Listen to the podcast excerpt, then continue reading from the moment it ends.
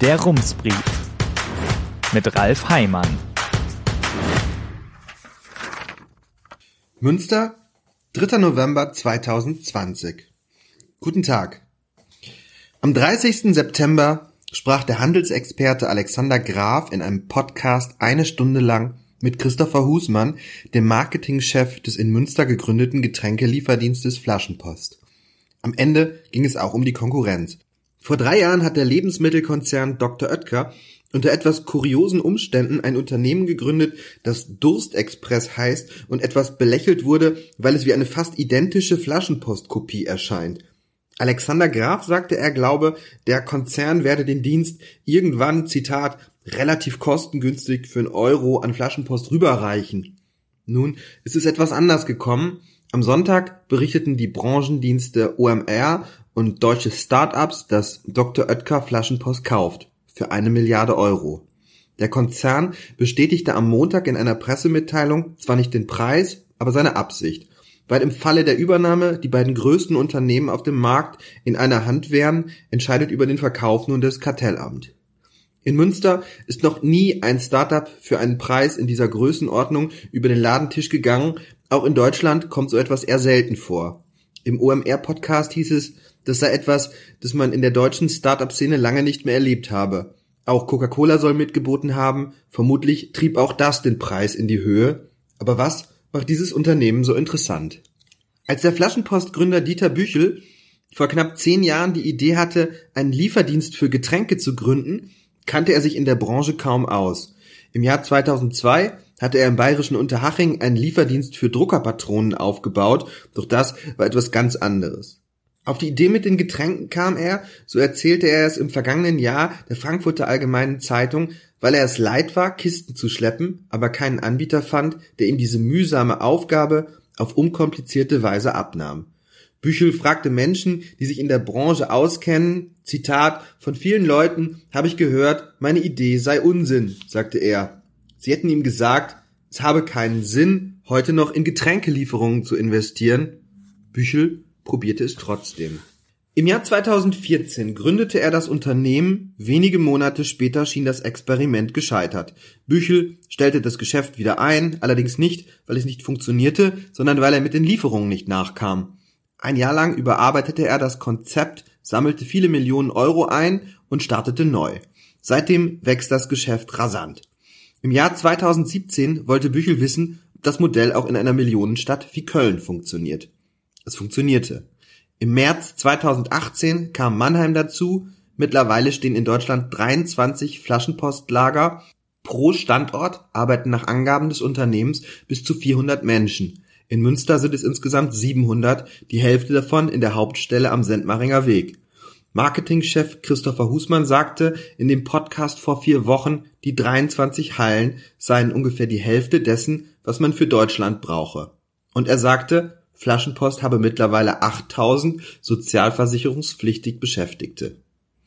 Mit dem Wachstum kamen jedoch auch einige Probleme. Es begann mit der Kritik am Fahrstil des Lieferpersonals, Bullis, die Straßen und Gehwege zuparkten, bis zu 150 Fahrzeuge groß ist die Flotte laut Flaschenpost mittlerweile pro Standort. FahrerInnen beschwerten sich über Fahrzeuge ohne Klimaanlagen. Dieter Büchel erklärte der Frankfurter Allgemeinen Zeitung das als Wachstumsschmerz. Es seien zeitweise einfach keine anderen Lieferwagen verfügbar gewesen. Das Problem sei inzwischen gelöst. Doch der Eindruck, dass im Unternehmen recht raue Sitten herrschen, entstand auch an anderen Stellen.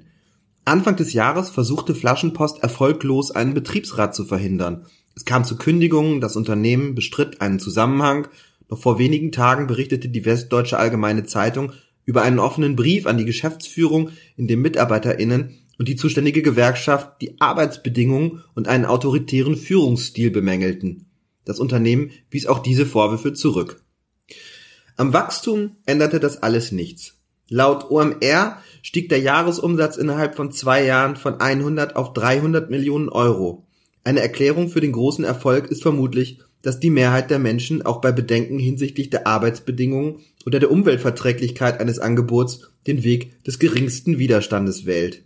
Flaschenpost macht es den Menschen so einfach, wie es nur geht. Märkte, die Getränke nach Hause liefern, gab es auch vorher schon.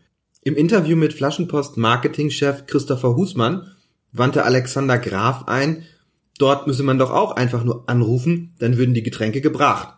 Husmann antwortete, da fängt das an. Anrufen. Und dann liefern die meisten eben auch erst am nächsten Tag mit einem Lieferaufschlag und oft auch noch Treppengeld. All das haben wir nicht. Du bestellst online und wir sind in zwei Stunden da. Ohne Liefergebühren. So lautet jedenfalls das Versprechen. Die Getränkemärkte ließen die Kundschaft schon durch den Zuschnitt ihres Angebots spüren, dass es ihnen lieber wäre, wenn die Leute einfach vorbeikämen und ihre Getränke selbst abholten. Für die Märkte ist die Lieferung umständlich und sie schmälert die ohnehin schon kleinen Margen. Doch wenn Firmen eher auf ihre eigenen Interessen schauen als auf die der Kundschaft, kann schnell jemand kommen, der es besser macht. Und so kam Flaschenpost. Thorsten Hennig-Thurau, Marketingprofessor an der Uni Münster, kennt dieses Phänomen auch aus anderen Branchen. Die amerikanischen Filmstudios etwa hätten schon vor Jahren einen Dienst zum Abruf von Videos gegründet.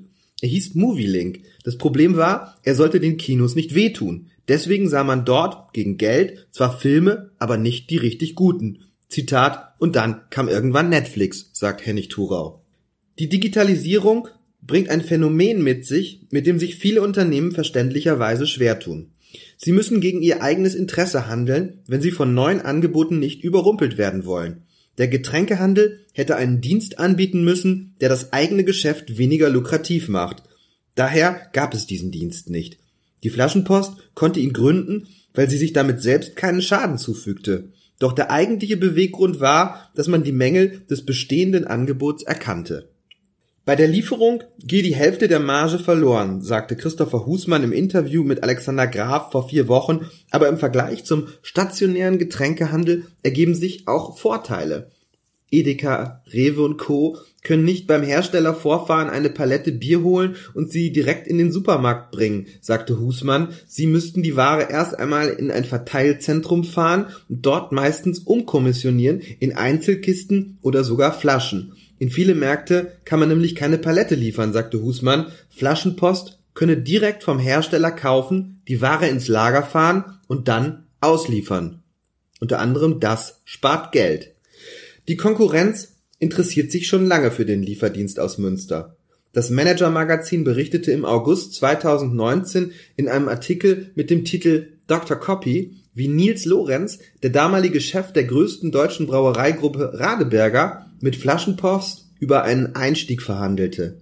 Die Brauereigruppe gehört zum Oetker-Konzern. Laut dem Bericht unterzeichnete Lorenz damals eine Geheimhaltungserklärung, erhielt Einblick in die IT und die Finanzprognosen. Das Geschäft kam nicht zustande, doch kurz darauf gründete Dr. Oetker den Lieferdienst Durstexpress, Zitat, fast eine 1 zu 1 Kopie von Flaschenpost. Sogar die Lieferwagen wurden ähnlich beklebt. Der Dienst wächst nicht so schnell wie Flaschenpost, doch die Perspektive scheint ausgezeichnet zu sein. Kai Hudetz und Werner Reinhardt, der Geschäftsführer und der Direktor des Kölner Instituts für Handelsforschung, haben die Aussichten Ende September in einem Beitrag für das Manager-Magazin mit Zahlen illustriert. Der Onlinehandel in Deutschland habe im vergangenen Jahr zum ersten Mal die Umsatzschwelle von 60 Milliarden Euro überschritten. Zitat, das sind mehr als 10 Prozent des Einzelhandels, schrieben sie. Beim Handel mit Lebensmitteln liege der Online-Marktanteil dagegen bei gerade einmal 2 Prozent. Vorangetrieben werde das Wachstum aber durch Anbieter wie Flaschenpost oder den Online-Supermarkt Picknick. Es scheint noch etwas Raum für Wachstum zu geben.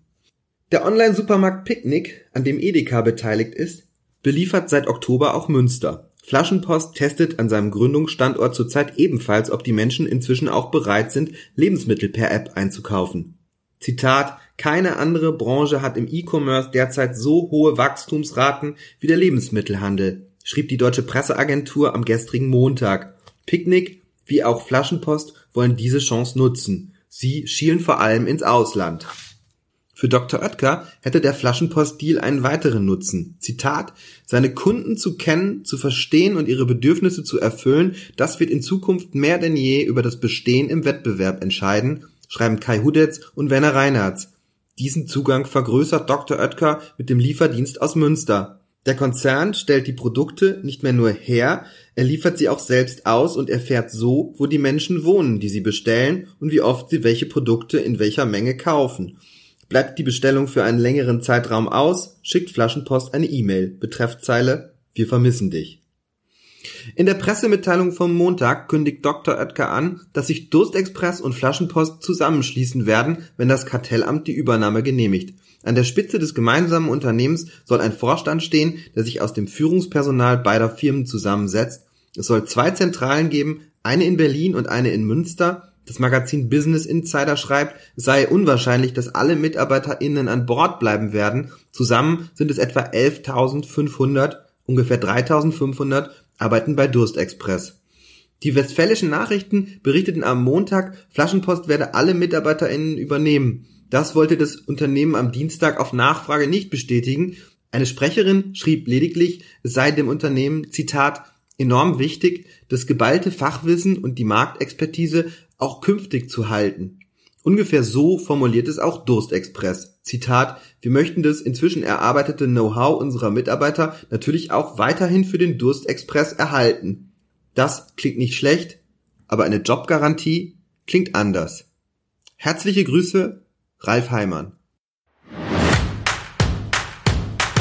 Der Rumsbrief. Was in Münster wichtig ist und bleibt. Jetzt abonnieren auf rums.ms.